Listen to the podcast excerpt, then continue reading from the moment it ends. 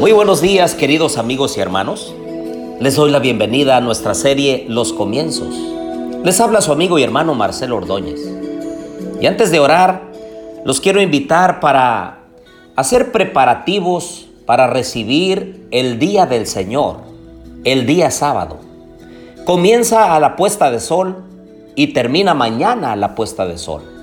Por eso los invito a que antes de la puesta de sol de hoy por la tarde, la comida, el aseo de la casa, las compras, el llenado de gasolina del auto, los zapatos, listos, lustrados, la ropa planchada, pero sobre todo el corazón dispuesto a recibir al Rey de Reyes y Señor de Señores. Oremos. Querido Dios y bondadoso Padre, Estamos tan agradecidos contigo por la vida, por la salud, por las oportunidades, por nuestro salir y nuestro entrar a casa de toda esta semana. Señor, estamos llegando al final de ella y queremos alabarte, exaltar tu glorioso nombre, porque nos has cuidado, protegido, alimentado, sustentado. Gracias, Señor. Ayúdanos a ser fieles a ti y a ponerte siempre en primer lugar. Acompáñanos en el estudio de esta hora, te lo pedimos en el nombre de Jesús. Amén.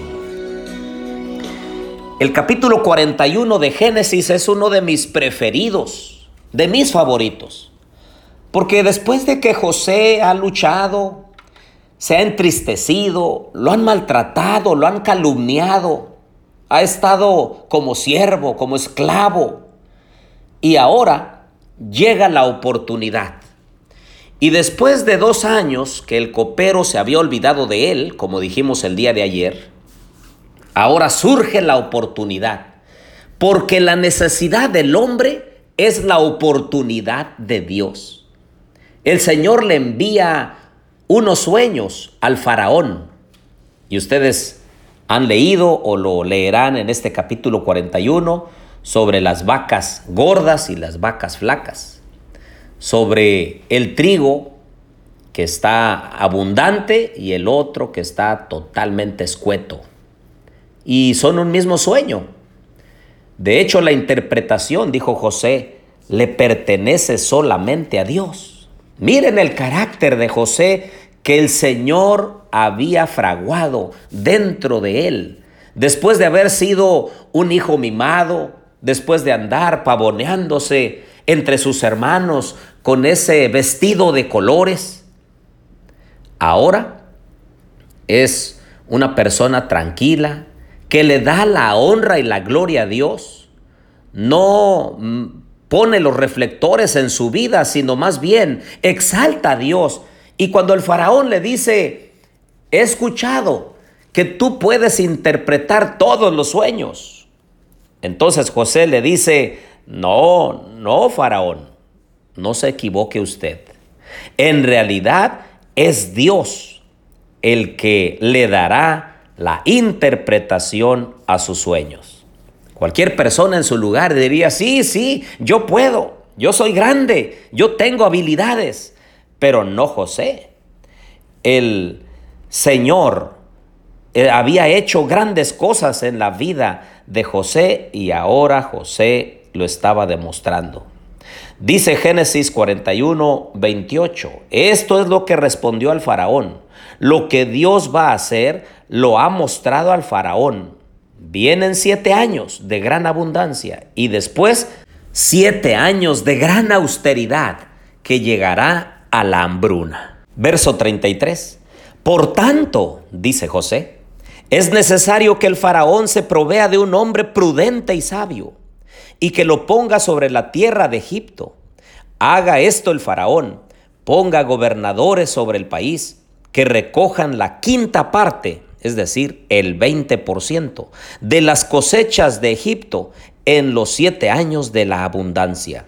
Junten toda la provisión de estos buenos años que vienen, recojan el trigo bajo la mano del faraón para mantenimiento de las ciudades y guárdenlo y esté aquella provisión en depósitos para el país, para los siete años de hambre que habrá en la tierra de Egipto, y el país no perecerá de hambre. José corre una milla más. No solamente le da la interpretación que viene de Dios, sino que también con la sabiduría que el Señor le ha dado, le da consejos al faraón. Y emerge en estos pensamientos un principio que es el principio del ahorro.